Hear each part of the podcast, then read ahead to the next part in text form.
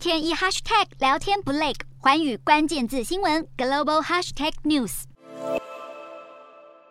次台海危机发生在一九五四年九月三号到一九五五年五月，战事被称为九三炮战。一江山岛战役跟大陈岛撤退，当时北京对中国东南沿海。台湾离岛发动强大炮击，台湾失去对一些岛屿的控制，并且在美国第七舰队支援下，将剩余的部队跟居民转移到台湾本岛。虽然这个战事规模不大，但对台海情势带来深远影响，因为它间接促成一九五四年十二月美国跟台湾政府签订共同防御条约。美台军事同盟就此成型。第二次台海危机又叫做八二三炮战，时间轴落在一九五八年八月二十三号到一九五九年一月七号。由于台美签订的共同防御条约规定是协防台澎，没有包括金门、马祖，因此中国这次发动军事行动被认为是测试美国协防台湾的意向，政治意义高于军事意义。虽然八二三炮战发生后，美国没有直接参战，但第七舰队军援台湾。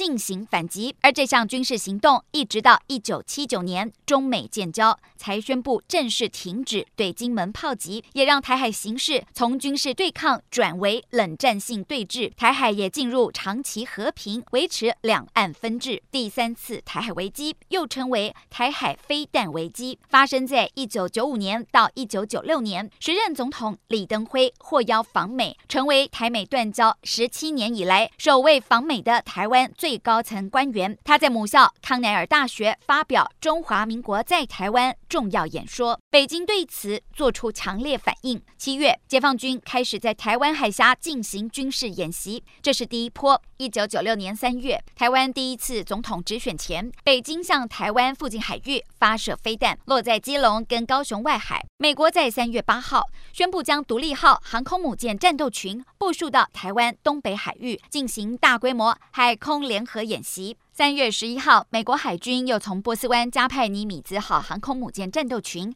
前往台湾东部海域，与独立号航空母舰战斗群会合，成为越战之后美国在亚洲规模最大的海军部署。而这一次台海危机，也许让美国意识到为别人打仗的风险。时任总统克林顿一九九八年访中期间，在上海承诺“三不”政策，台美中关系再度发生变化。